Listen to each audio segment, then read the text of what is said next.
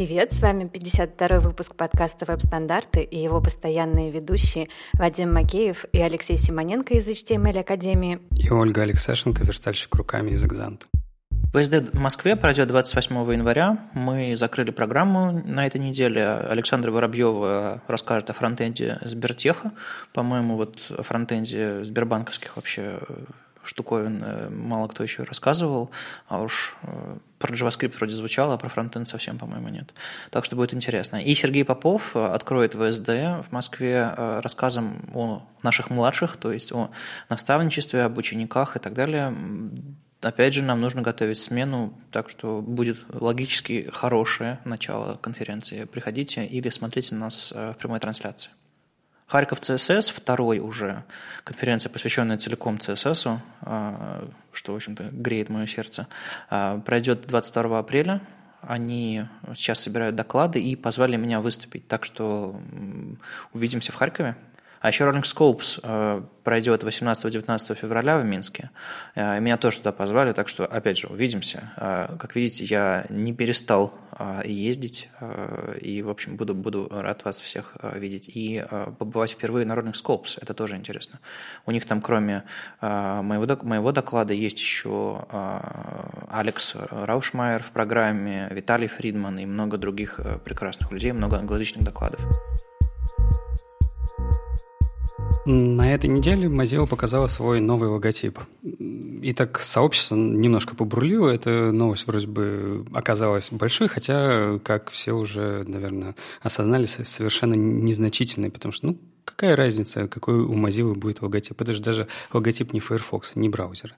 Но, тем не менее, э, логотип показала, и у них э, в этом логотипе достаточно интересная была механика. Они использовали просто э, привычные всем знаки, схемы, для адресов двоеточие слэш слэш. И это получилось достаточно красиво, наверное, поэтому так много обсуждали. Но вместе с этим были и забавные вещи. Например, так как это выглядело и правда как схема, как настоящий адрес типа mos двоеточие слэш а, и то есть получается адрес а, а, то не все браузеры, например, справились с таким названием. Например, Safari не смогла открыть такой адрес по понятным причинам, потому что его не существует.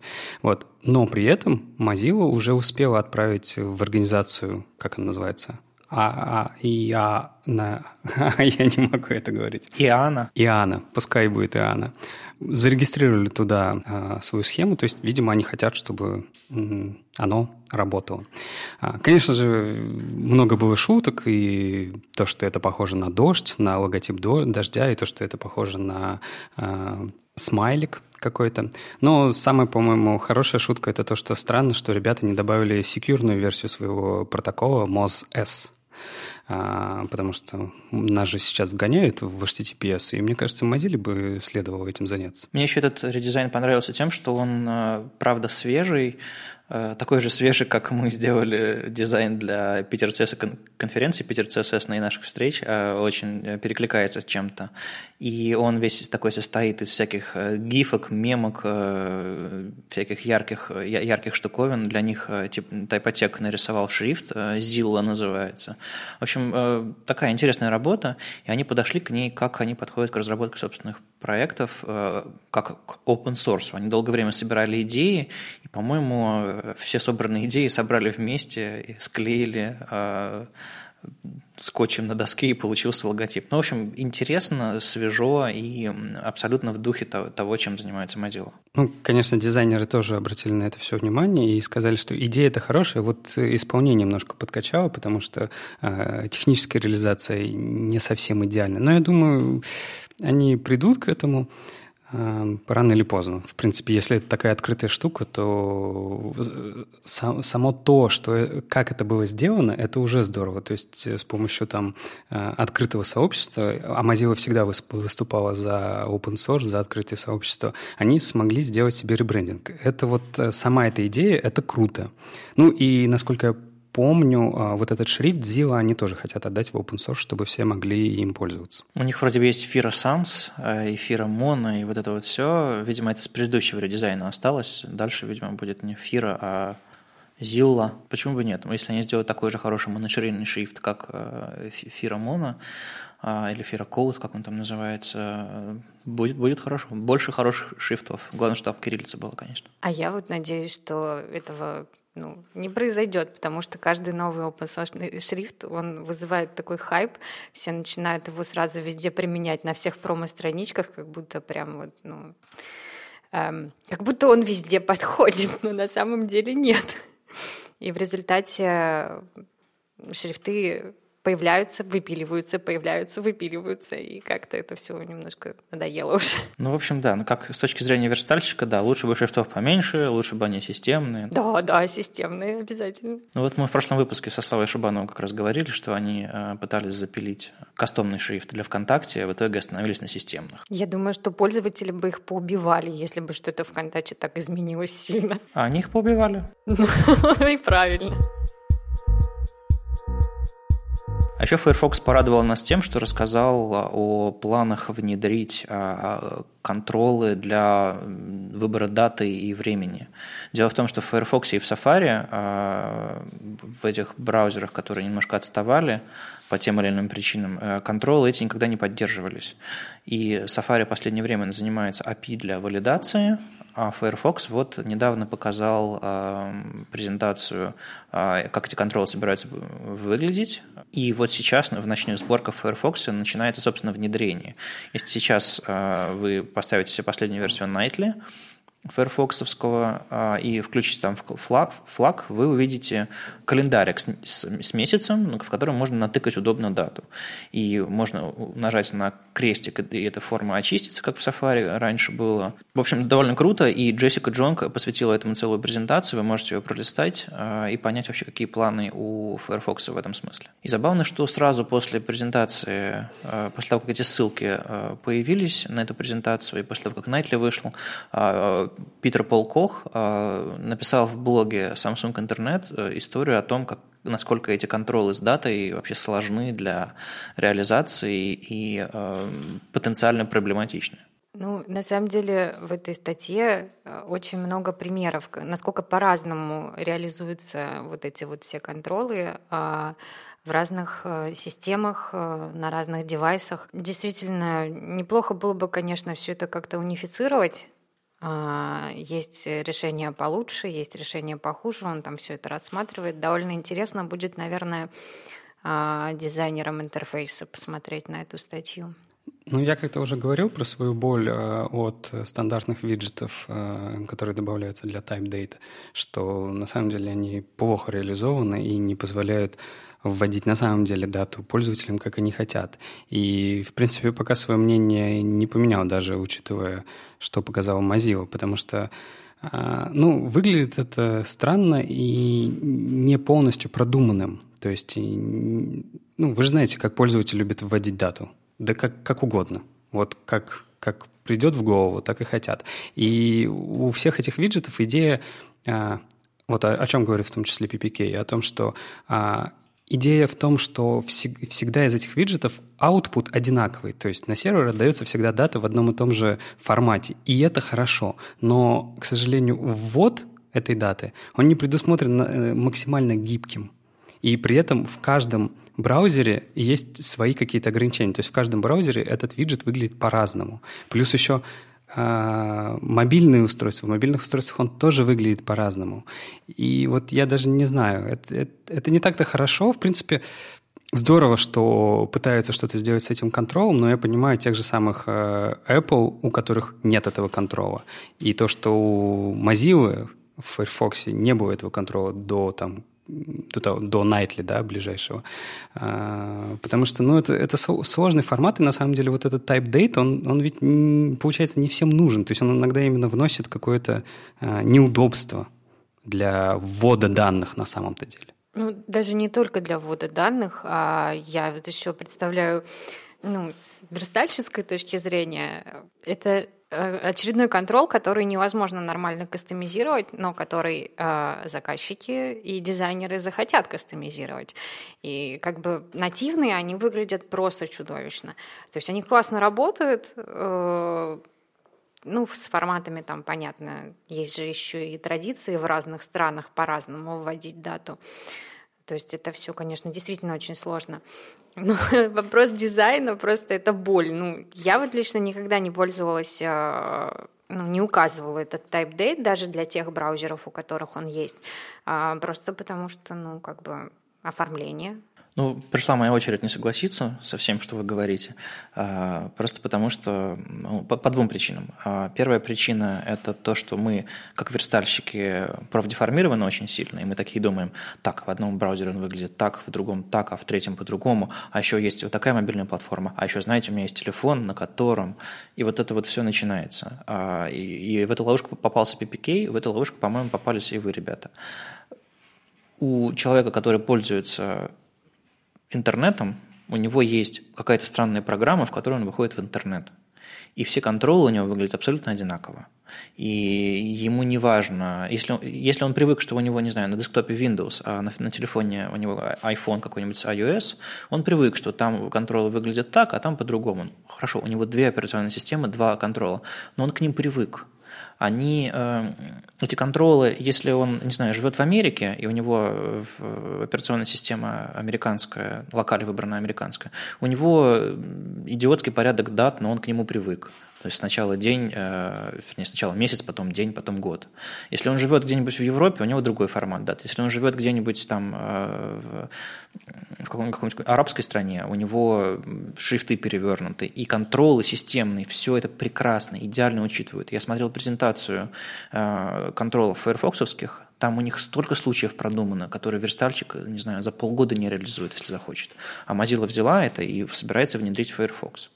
И то есть две причины. Одна причина то, что у пользователя на самом деле браузер один, максимум два, в кармане и на десктопе, ну и на планшете. А, скорее всего, тот же, что на мобильном. А вторая причина, что верстальщик э, современно не сможет реализовать такое же разнообразие контролов. Потому что я, как человек, живущий, не знаю, там, в Петербурге, иногда летаю в другие страны, и иногда проще купить билеты на, на сайте вот этой страны, например, или воспользоваться сервисами или доставкой из какой-нибудь другой страны.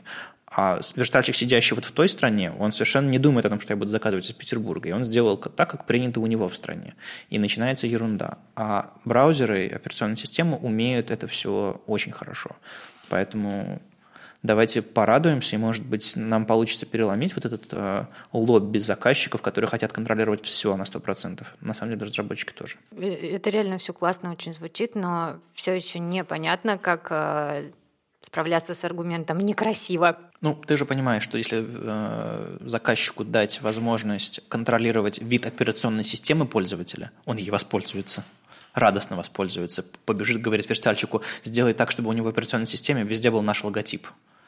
Слава богу, это нельзя сделать. Может быть, некоторые вещи не стоит трогать. И вот, мне кажется, контроль с, с, эм, контроль с календарем – то самое, что к чему что, должен, что должно следовать по канонам операционной системы? Ну, тут ведь как? Есть же всякие уже готовые кастомные контролы, которые при этом можно задизайнить. И э, зачастую заказчик их требует. Например, э, у меня в проектах нет ни одного настоящего селекта. Ну, потому что некрасиво. Ну, тот же селект можно сделать доступным, чтобы он снаружи выглядел так, а потом, выпадая, выглядел э, как в операционной системе. И на, на iOS какой-нибудь, если я вижу на моем маленьком экране, на котором уже выпала клавиатура, если я вижу твой кастомный контрол, мне хочется найти верстальщика и убедить его так больше не делать. Не, ну, как правило, эти кастомные контролы учитывают такие вещи, где надо включаются, а где не надо не включаются. Ну, понятно. Ну, в общем, в итоге получается, что э, все равно они фалбочатся на системные контролы, а почему просто системные не использовать?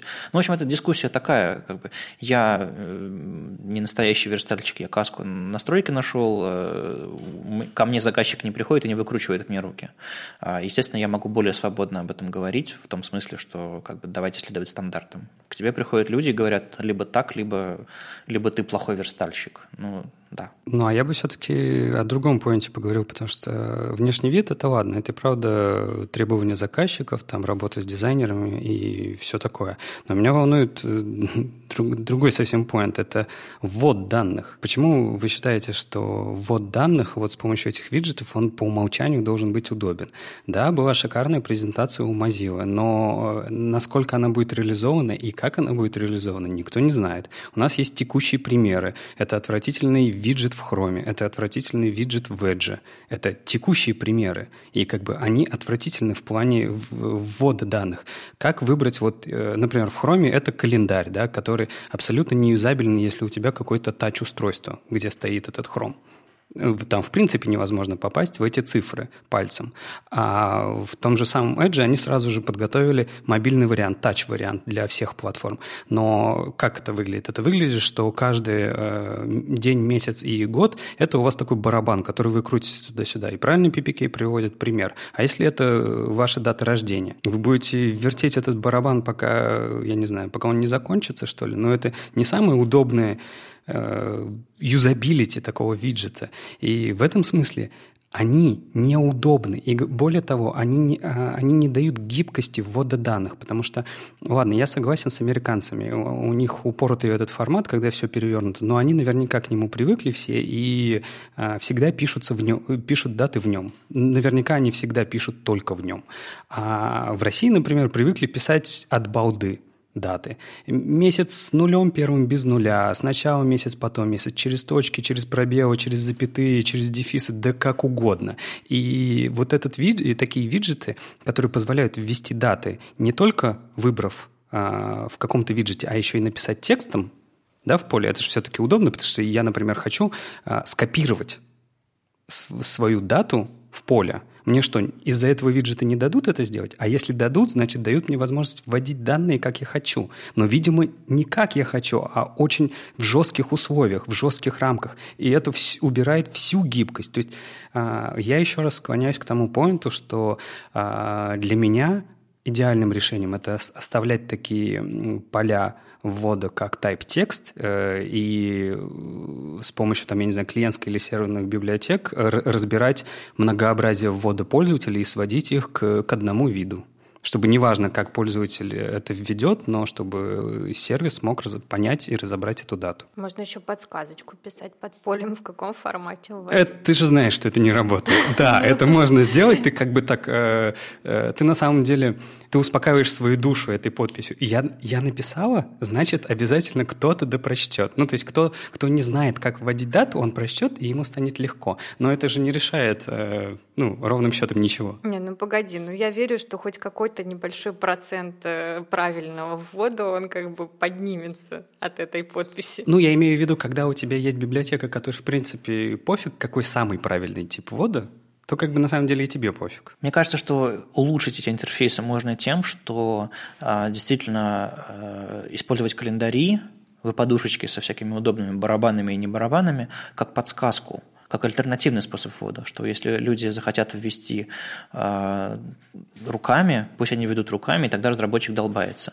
Но в этот же момент, когда поле в фокусе, у них выпадет календарик, который позволит ввести дату правильно – и вот это решение, мне кажется, вполне себе может быть компромиссным и с точки зрения удобства пользователя, и с точки зрения удобства разработчика. В общем, всем будет хорошо.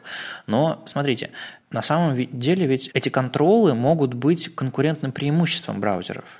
То есть браузеры могут конкурировать среди пользователей в зависимости э, от того, насколько хорошо у них реализованы эти календари. Соответственно, ты понимаешь, что, не знаю, в браузере Safari календари плохие, а в браузере Chrome лучше, например. И в зависимости от этого переключаешься, если часто вводишь даты особенно, заполняешь форум, в зависимости от этого переключаешься на другой браузер. Ну, почему бы нет? Ну, мне кажется, это, конечно, в жизни не так все. Никто не выбирает браузер из-за календарей или вида контролов. Это может стать последней каплей. Ну, может быть. Кстати, ладно, бог с ним, с э, тайпдейтом. Мы же про Select не сказали, что в Firefox Nightly они добавили небольшое улучшение э, юзабилити своего селекта. Э, ребята из Mozilla сделали как?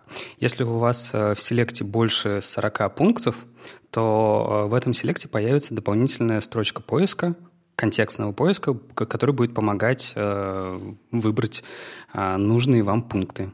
То есть, в принципе, тоже такое улучшение э, стандартных контролов. Да, просто ленивые разработчики обычно выводят в селект вообще все, что они смогли наковырять в базе данных. Если компания работает исключительно в Москве и Петербурге, или, не знаю, 90% заказа оттуда идут, то кому какое дело? Ищи, алфавит же. А тут будет удобно. Это вот один из примеров того, как браузер может прогрессировать как ваш сайт может прогрессировать и становиться удобнее вместе с браузером. Потому что если вы написали свой контрол плохой, который, там, не знаю, три года назад, он останется плохим контролом и сегодня. А если браузер обновился, он станет лучше.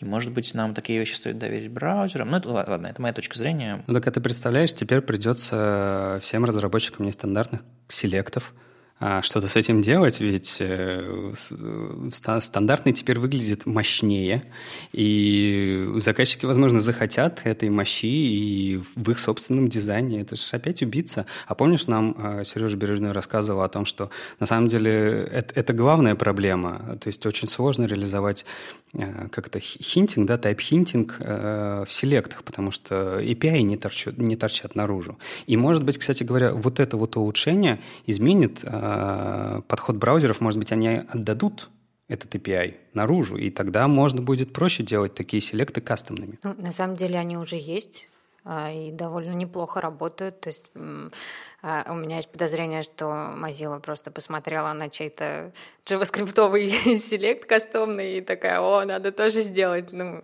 нормально они работают. Я на самом деле вот мечтаю когда-нибудь, что все-таки э, браузеры сделают возможной стилизацию э, вот этих вот встроенных контролов, ну, потому что контролы классные, но почему же их нельзя как бы застилизовать-то? Боже мой, уже сколько лет-то прошло, надо уже что-то с этим сделать. А я какое-то время назад видел, а, было такое движение, что вот эти вот все браузерные выпадушки всякие разные, они на, начинали появляться в инструментах разработки, и я давно за этим не следил, но тогда, когда про Shadow DOM много говорили, какие-то браузеры, может быть, один браузер, показывал эту информацию, как оно внутри выглядит э, через Shadow DOM. Ведь технически у них, наверное, что-то похожее реализовано, и им вот так же, как с Гудини, оставалось просто переделать, ну, то есть раскрыть раскрыть карты перед разработчиками, как же это на самом деле строится, и, а уже потом дать возможность до этого доступиться. Я сейчас брешу? А, нет, на самом деле, по-моему, в Chrome можно в настройках а, инспектора поставить галочку, которая будет раскрывать тебе shadow root всех контролов на странице, и ты сможешь их инспектировать тоже. Она выключена по умолчанию потому, что как бы разработчику обычно дела нет, из чего состоит селект, из чего состоит элемент аудио-видео, и поэтому как бы смысла нет его показывать по умолчанию. Э, по-моему, это можно сделать, и на самом деле все эти контролы, которые э, вы видите в браузере стандартные, э, видеоплееры, аудиоплееры, всякие выпадушки и прочее, они ведь сверстаны там простая верстка, стили, там какие-то элементики. И по-хорошему было бы классно пробираться в их внутренности и иметь возможность оформлять вот то, что Оля сказала. Но просто, видимо, еще до этого не дошли. Ну, кстати, вот э, веб-компоненты в этом смысле могут стать э, более удачным решением, э, потому что современные контролы кастомные, чтобы подключить, нужно ведь подключать отдельно скрипты, отдельно стили подключать, как-то вот заморачиваться. Нет такого, знаете, что вы просто вставили контрол, он работает, как селект. И веб-компоненты в этом смысле могут стать лучшим решением, потому что вы там подключаете элемент, и внутри этого элемента уже подключается какой-то shadow, shadow DOM, э, и в одном скрипте вообще все подключается, получается, и все, все классно и удобно. Ну, то есть, э, по идее, веб-компоненты э, я могу представить себе момент, когда в, в каком-нибудь хроме все селекты заменятся на компонент, не знаю, custom дефис select, который будет лежать где-нибудь на гитхабе, и э, его можно будет э, использовать, расширять отдельно, заменять, настраивать и так далее. То есть вполне себе. Мне кажется, что э, мы, мы достигли с формами такого момента, когда проще выбросить и вставить новые элементы, чем дать возможность настраивать э, текущие селекты. Но вообще, когда речь заходит про, про формы, мне хочется обнять верстальщика и сказать, ну, ну, ну, все будет хорошо. На этой неделе а, на Хабре была опубликована очень интересная статья, а, написанная Антоном Ахатовым, а, «Что поправить в перед выпуском в продакшн».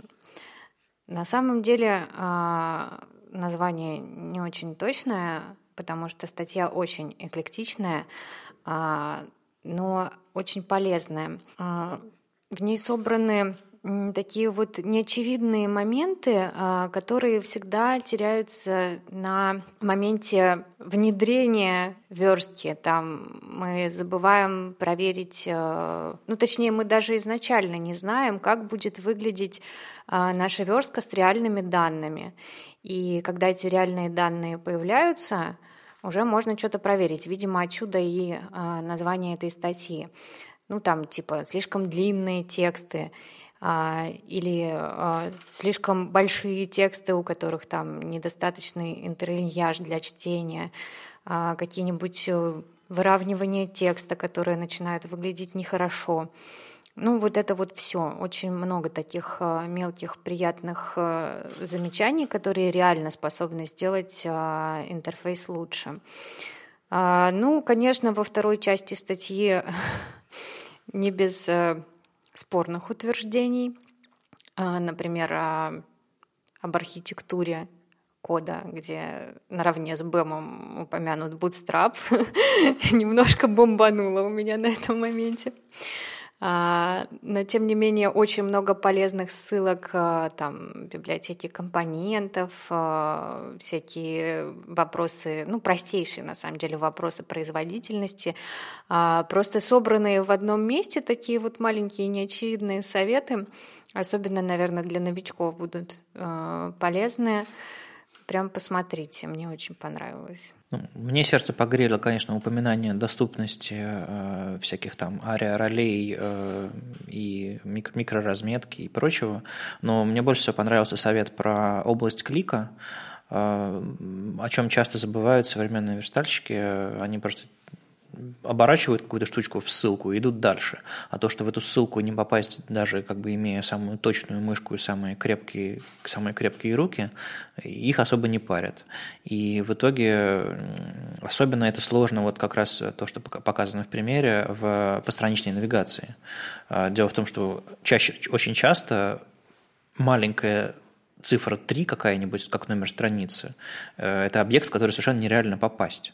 И сделать ссылку, не знаю, инлайн-блоком, она уже подрастет немножко, добавить ей пазингов, и раз – контролем уже можно нормально и быстро пользоваться. Ну, а я бы сказал, что э, тут, конечно, есть небольшое количество вкусовщины – потому что, ну, про те же самые привычные курсоры руки вместо стрелки, да, про которые мы как-то давным-давно э, рассуждали, нужно ли это делать или нет. Э, я бы не делал это правилом, да, что обязательно нужно поставить курсор-поинтер. Или там про добавление ховера, что если вы не придумали ховер, сделали, сделайте хотя бы opacity. Я тоже не уверен, что это прям хорошее решение, потому что, ну, opacity, оно не, не всегда не всегда быстро работает. В общем, это медленное свойство, и, и лучше, может быть, его и не использовать. И там и про user select, что как бы убираете выделения для там каких-то элементов. Это, это все а, хорошие точно хорошие э, пункты, о которых стоит подумать перед тем, как э, выкладывать верстку в продакшн. Но э, тут ведь вместе с тем, что нужно подумать об этом, говорится, какие значения нужно применить. А вот значения, они, э, это уже вкусовщина. Все-таки каждый должен, наверное, при, э, решать сам. Потому что вот, например, типографика, ну это понятно типа делайте типографику, и тут нет никаких э, вопросов, делать или не делать. А вот такие моменты, они, э, как мне кажется, все-таки вкусовщина.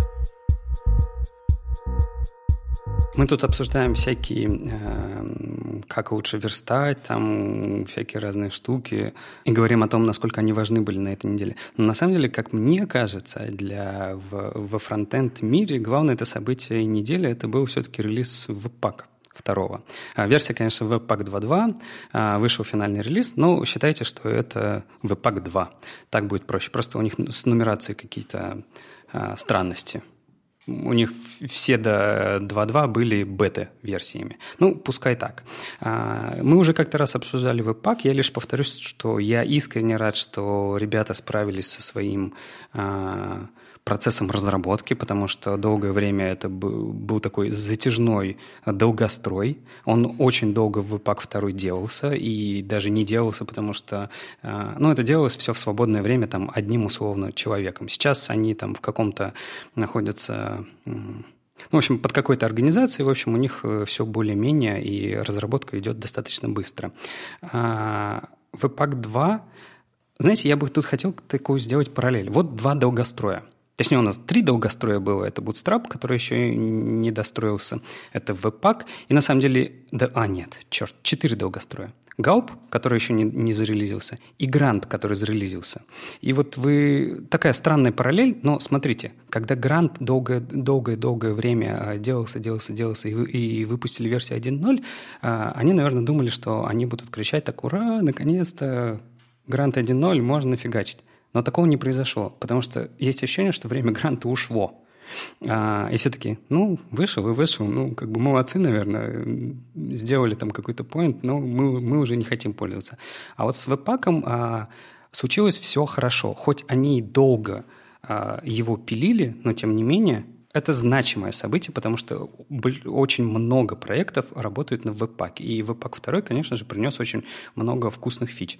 У них, как обычно, чейндж-логи очень странные. Их нужно собирать, наверное, из всех релиз-кандидатов предыдущих версий, из всех бета-версий, потому что у них нет какого-то собранного чейндж-лога. Но то, что мне, что мне нравилось в Webpack 2 еще в бета-версиях, когда я им пользовался, это то, что у них есть, наконец-то, поддержка из коробки работы с э, модулями ES э, 2015 а, и э, работа вот их механизма, который называется трешейкинг, когда вырезаются из бан, итогового бандла неиспользуемый код – он тоже работает с, с этими модулями. То есть, если вы этот модуль нигде не импортили, то он вырежется из вашего банду. Это как бы достаточно удобно, чтобы держать там какую-нибудь большую библиотеку, я не знаю, вспомогательных лип, а в итоге в бандле иметь то, что на самом деле используется в проекте. Также они в последних версиях э, перешли с их собственной реализации, которая для, импорт, для динамических импортов, которая у них называлась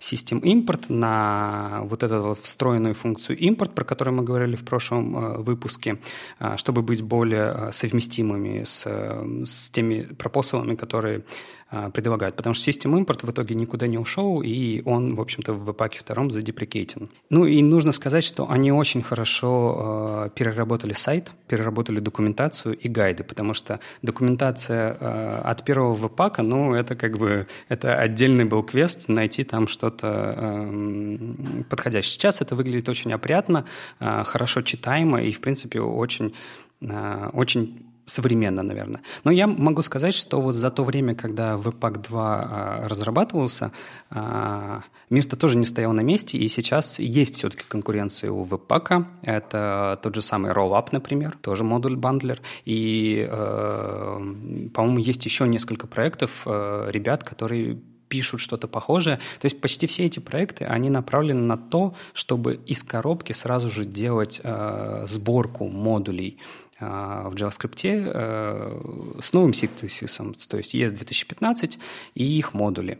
Но, в принципе, Webpack 2 достаточно вовремя успел зарелизиться, поэтому я думаю, он будет э, хорошим игроком. Я думаю, все-таки большинство будет по-прежнему работать с Webpack. Слушай, а на проектах Академии используется где-то Webpack э, уже второй или будет ли переходить? Да, используется для как раз-таки модуль бандлинга, для чего он нужен. А, и там, там до сих пор стоит бета-версия, одна из бета-версий. Но это просто потому, что у меня руки не дошли, и я слишком много всякой фигни на работе. Действительно, работаешь на работе, завязывай. Мы уже как-то рассказывали о том, как одному человеку было скучно 1 января, и он взял и переписал э, э, handlebars э, на шаблонные литералы из ECMAScript 6, и в конце сказал, господи, пойду прилягу, было сложно. Вот э, еще один э, человек немножко увлекся, Бенджамин Декок, э, взял и переписал, ну ладно, не переписал, но попробовал, как можно написать что-то похожее на React на нативном JavaScript, на веб-компонентах. И что-то у него получилось. То есть какие-то вещи, он опять же использовал шаблонные литералы, чтобы как-то имитировать немножко JSX. Он использовал какие-то там вещи в идеологии React, то есть там редакс какой-нибудь, еще что-то такое. И в конце говорит, мол, э, я не знаю, хорошо ли это использовать, э, стоит ли этим заниматься, э, все еще довольно рано, опинии устаканились, но представьте, вы пишете в тех же самых идеях, думая реактом и редаксом, а в это время пишете обычный JavaScript без, безо всякого такого, по стандартам. Э, наверное, это хорошо. И, по-моему, это может стать хорошим моментом, когда современные велосипеды, которые так рады, на которых так радостно разъезжают разработчики, превратятся в что-то стандартное, и будет меньше уровней абстракции, будет меньше несовместимостей. Я читаю Гарри Робертса, известного так же, как CSS Wizardry и вообще такого. Э, молодую звезду фронтенда в Твиттере, и он периодически пишет, э, что, мол, он пользуется Vim. И как бы я просто не, не очень привык, что среди фронтендеров много людей э, используют Vim, и вот с, с интересом смотрю, как он, как он этим занимается. А вот недавно в блоге он себя написал, что он не только пользователь Vim, но он еще и любитель консоли и, и ищет в консоли внутри своих проектов с помощью утилиты ACK, или ask, ну, видимо, все-таки это ак э, читается. Это что-то вроде грепа, но круче. А, и он рассказал, с какими ключами можно искать по разным технологиям внутри вашего проекта, какие регулярные выражения позволяют искать где-то там, э, в нужных, в нужных местах. В общем, там, как, как там, не знаю, в CSS айтишник найти. И синтаксически все довольно просто. Я знаю, что не все прям увлеченно сидят в консоли, а, э, но вот Гарри Робертс предлагает. И тут к нам в Твиттер пришел Серега Бережной, а, он был у нас в одном из выпусков, и сказал, что ак это уже не модно. Да, он сказал, что модно это сейчас при рип-греб, и э, все правильные пацаны используют его. Но тут, наверное, это не так важно. Я, например, вот э, большой лентяй, и я, когда мне что-то нужно, я до сих пор использую греб. И, ну, просто потому что я лентяй. Да. А, хотя у Аката главная особенность в том, что у него просто синтаксис более человекочитаемый. То есть, по идее, мне было бы с ним проще. Но это вот просто уже привычки какие-то. Потому что все-таки консоль — это как? Это инструмент, который позволяет делать вещи быстрее, и если вы к чему-то привыкли, значит, это уже по умолчанию быстрее. Хотя, с другой стороны, я согласен, что надо все-таки пробовать новые инструменты, наверное, если они э, ускоряют работу, не знаю, насколько вообще э, часто нужно э, что-то искать, я не знаю, не в рамках э, редактора. Хотя нет, я понял, он же пользуется Vim. То есть, если ты пользуешься какой-нибудь IDE, то у тебя, в принципе, в IDE есть встроенный поиск с э, матчингом, там, регексами и автозаменой, там, э, что, что нужно. Вот. Но если ты пользуешься Vim, видимо, э, другого способа нет. У меня вот часто бывают такие ситуации, потому что у меня все проекты крутятся внутри а, виртуалок а, без интерфейса. Соответственно, там есть только консоль. А, и иногда, ну, бывает, нужно поправить какой-то конфиг прямо внутри виртуалки, то есть не те файлы проекта, которые лежат у меня снаружи, а прямо что-то внутри. А, ну и тогда мои руки просто автоматически набирают две заветные буквы V и I, и а, да, я редактирую в Vime. Мне тут недавно сказали, да, что еще там вообще-то есть нано, я его открыла и такая, о боже, как им пользоваться, что надо нажать, чтобы сохранить файл, все как-то очень сложно. В общем, да, конечно, ну, это дело привычки. А, я вот всегда удивляюсь, что некоторые люди пользуются а, для гита а, какими-то ну, утилитами. Это, это очень странно. Я всегда пользуюсь только консолью.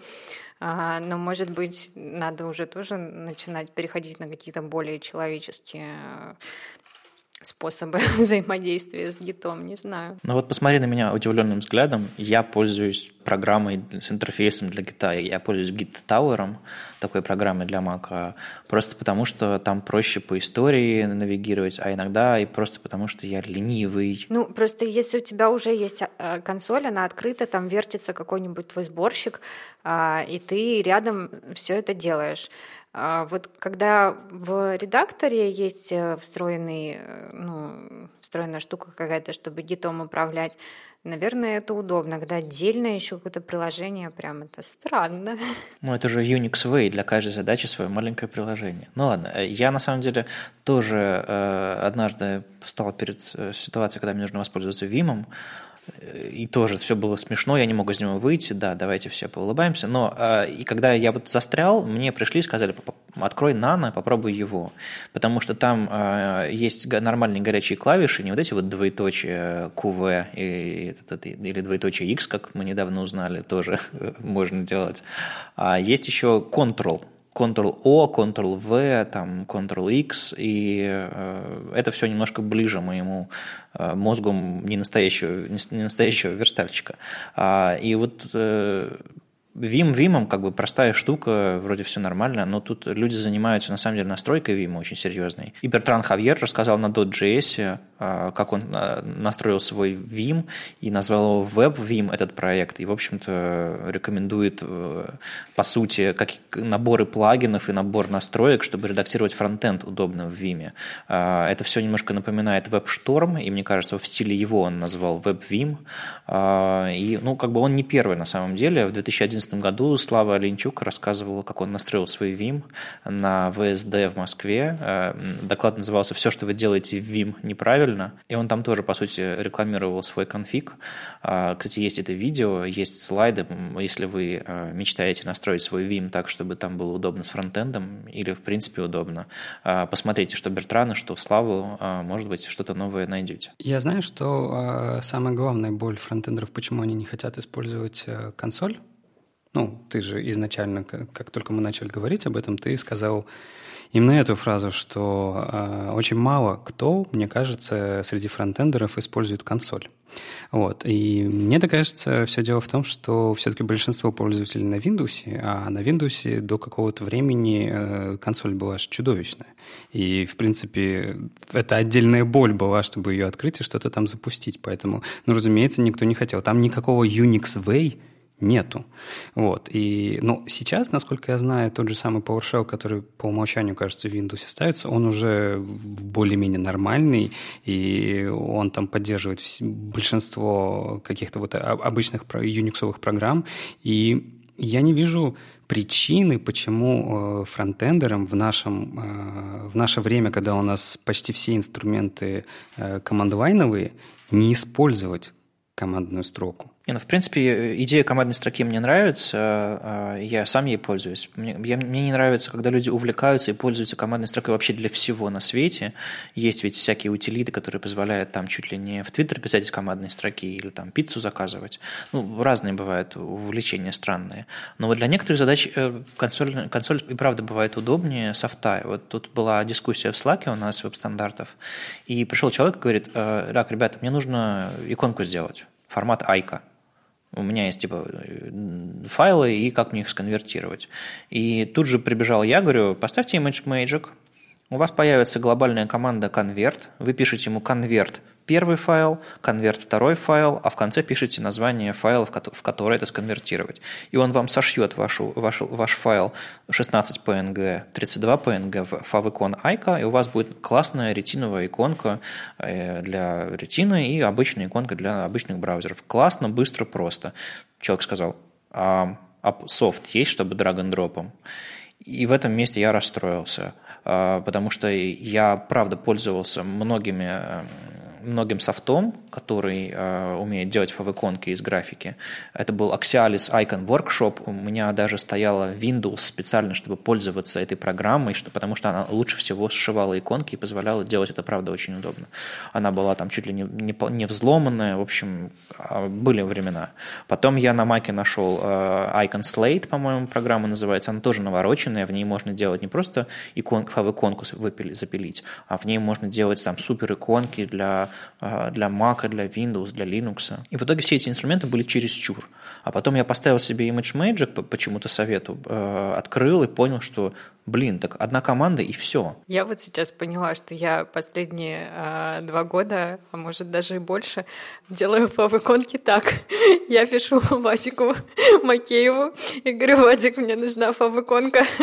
И Вадик такой, пыщ-пыщ, и у меня фавиконка. Ну, на самом деле, скорее просто потому, что я не способна нарисовать эм, ну, что-то внятное 16 на 16 пикселов. Э, ну, прям не умею.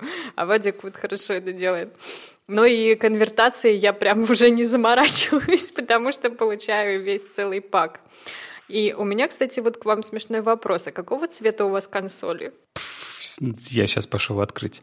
А, какой это цвет? Я даже не знаю. Темно-темно-синий синий фон и светлый текст, да? Ну, не белый текст, а такой сероватый. А у тебя, Вадик? Я использую тему э, Panic. Есть такая ком- компания, которая делает софт для Mac, и они выпустили свою, свою э, тему для, для консоли, но она тоже черная с белыми буквами.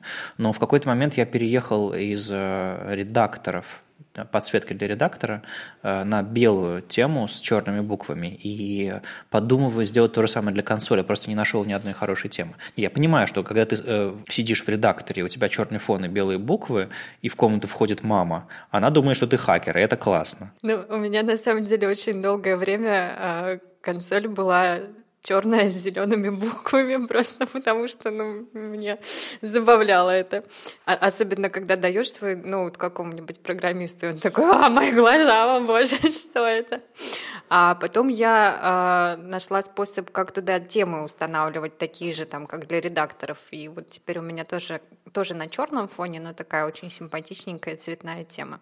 На самом деле с консолью вообще, ну, по крайней мере, под Mac уже можно сделать много чего хорошего в последней версии. Кажется, очень многие разработчики не догадываются, что в консоль можно не просто поменять тему, типа фон или там цвет текста, а можно ведь еще э, подсветить ключевые моменты какие-то, что там, чтобы э, текст был одного цвета, папки другого цвета, если вы там ls какой-нибудь сделали, чтобы там был, была ветка и так далее. То есть ее можно расцветить но для этого нужно, конечно, установить какой-нибудь конфиг э, откуда-нибудь, и, в общем, немножко повозиться надо, но это, но это того стоит. Более того, я очень часто эти конфиги разбрасываю по серверам, на которые я хожу, потому что если вы на удаленном сервере, не обязательно вам страдать или там, не знаю, внутри какого-нибудь э, образа, локально даже, туда ведь можно тот же самый ваш профайл кинуть и иметь ту же, ту, ту же самую красоту, которая у вас есть э, в локально. Главное потом не запутаться, не подумать, что у вас локально удаленно. Видимо, для этого тоже можно какие-то отдельные штуки использовать. В общем, я веду к тому, что консоль не обязательно должна быть черной с зелеными буквами. Можно настроить, и это будет гораздо удобнее. А если консоль еще выглядит так же, как ваш редактор, вам еще вдвойне, вдвойне более комфортно. Поэтому внимание, внимание, ищу светлую тему с черными буквами для консоли, хорошую. А, не предлагать мне Solarized, мне этот желтый фон немножко бесит, поэтому вот ищу что-нибудь другое. А я на самом деле, у меня вот э, в редакторе давным-давно э, светлая тема стоит, и я, например, специально не делаю светлой темы и терминал, потому что все-таки он должен отличаться.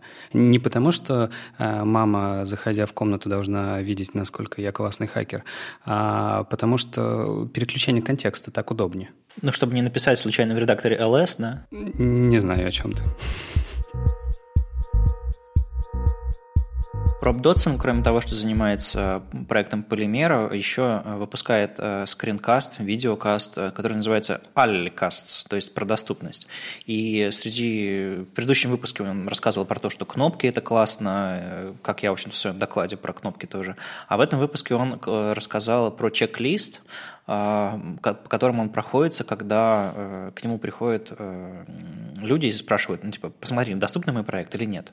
Мы тут говорим про доступность интерфейса, там, альтернативным браузерам, читалкам и просто людям там, с ослабленным зрением, с нарушенной моторикой. И он в этом скринкасте буквально там за 10 минут, может быть, чуть больше, дает э, список советов, которые на самом деле можно ведь сделать чек-листом по выпуску ваших проектов. И среди этих которые он говорит, допустим, логичная навигация табом, он на видео показывает, как это должно на самом деле выглядеть, работать. А, явные индикаторы фокуса, чтобы вы, передвигаясь по, по контролам на странице, понимали, где вы находитесь. Потому что бывают не просто люди, которые не видят вашего интерфейса, а которые плохо видят и плохо понимают, где они. А, допустим, еще очень известная проблема, которую он тоже очень хорошо демонстрирует в своем а, видео, это когда спрятанные элементы доступны по табу. Представьте, что у вас десктопный сайт и гамбургерное меню. Ну, по идее, на десктопном сайте гамбургерное, гамбургерное меню не нужно, потому что его нужно показывать, но как бы разработчики и дизайнеры, они современные, немножко странные. Ну так вот, есть это меню, и люди начинают табом передвигаться по ссылкам, и, и табается, видно, что какие-то ссылки выделены, но их нет. И они на самом деле могут быть в этом меню. Поэтому это меню можно и нужно а, отклю- выключать из порядка передвижения по табу, а, когда оно спрятано. То есть есть способы а, выключать элементы из порядка навигации. То же самое включить ваш сайт перед, перед э, публикацией, а, включить скринридер и посмотреть, как по нему можно пройти, потому что бывает, что скринридер может застрять на каком-то элементе, и все, и люди не смогут продвинуться дальше когда у вас новое содержимое на сайте появляется, типа папа какие-нибудь, или, не знаю, добавилось в корзину, а, туда нужно уводить фокус, не просто показывать красную классную иконку, а чтобы можно было перейти в этот контекст.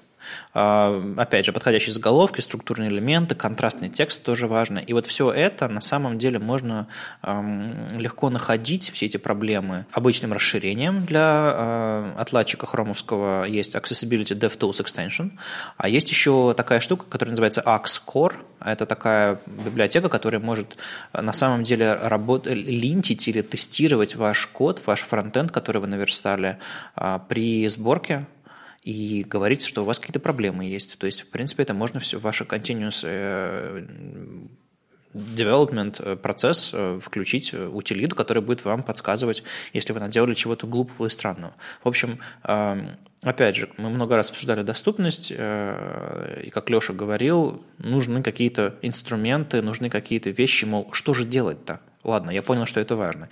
И вот это видео можно назвать таким инструментом, который стоит держать под рукой.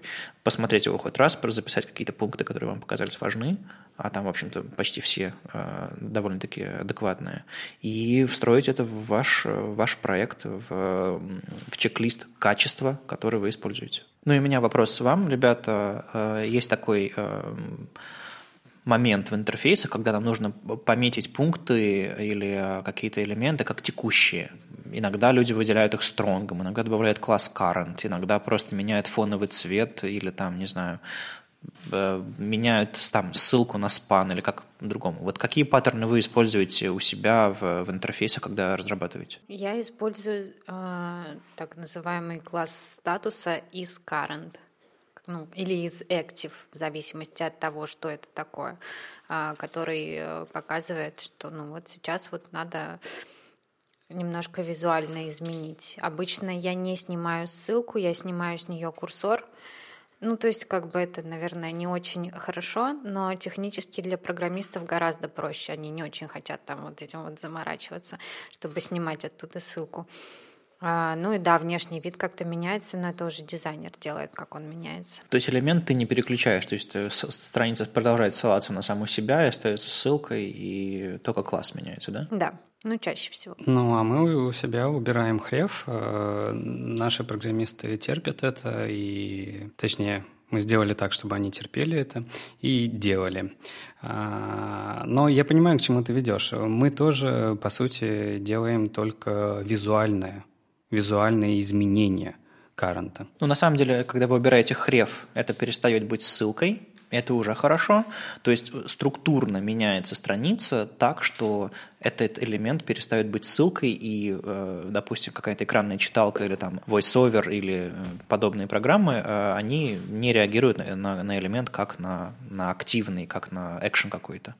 А тут Леони Уотсон, собственно, к чему я веду. Леони Уотсон написала статью про а, атрибут ARIA Current, который подсказывает альтернативным средствам восприятия контента, что какой-то пункт меню текущий. То есть на самом деле можно задать а, атрибут ARIA Current вашей ссылке или вашему спану, или чему угодно, даже если это не, не навигация ссылочная, а если какие-то, не знаю, крошки какие-нибудь или а, какой-нибудь другой элемент, и задать ему значение. Если вы напишите aria current page, э, в навигации какой-нибудь постраничной, то э, читалка проговорит, э, в зависимости от читалки, конечно, что это текущая страница из списка страниц. А, можно, допустим, указать, что aria current location – и тогда э, это будет текущий адрес. В общем, э, довольно интересный э, атрибут, который ре реализует проблему недостаточности спецификации HTML для описания вообще всех возможных интерфейсов. И, собственно, такую э, задачу решает э, спецификация VAI ARIA. Он, она позволяет размечать элементы, когда нам не хватает логики. И класс, имя класса на элементе этого недостаточно, нужно как-то по-другому. И на самом деле ведь на этот атрибут aria current можно опираться в CSS, вам даже э, класс не нужен. Поэтому вы берете и вашей ссылки ставите aria current, а в CSS пишете не просто .current, а в квадратных скобках опираетесь на атрибут.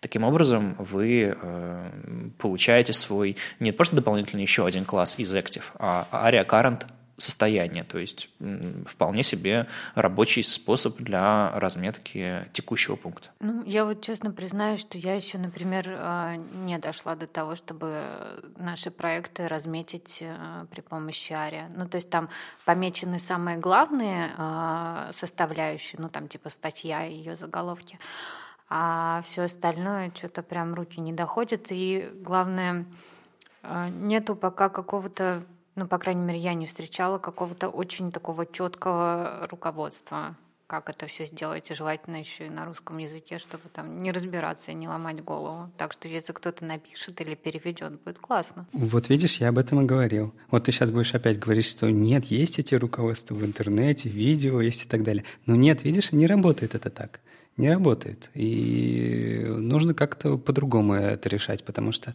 э, эта проблема не решается в течение процесса верстки, то есть еще не появилась у верстальщиков идеи, что это, например, такая же часть верстки, как стилизация. Ты же не, не отделяешь ее да, от создания верстки, а доступность ты отделяешь разметку по аре. И то есть э, даже если есть статьи, даже если есть они на русском, даже если это какие-то чек-листы, этого все равно оказывается недостаточным. Таким вариантом может стать то, что мы это проговорили. Ребята, используйте атрибут aria current, когда вы хотите показать текущий элемент. Статью Леони надо перевести, приходите к нам э, помогать переводить, или, или я наконец-то сделаю доклад про доступность, который я все грожусь сделать. Э, может быть, какой-нибудь, не знаю, суперкурс запустим в Академии или что-нибудь такое. Да, этим нужно заниматься.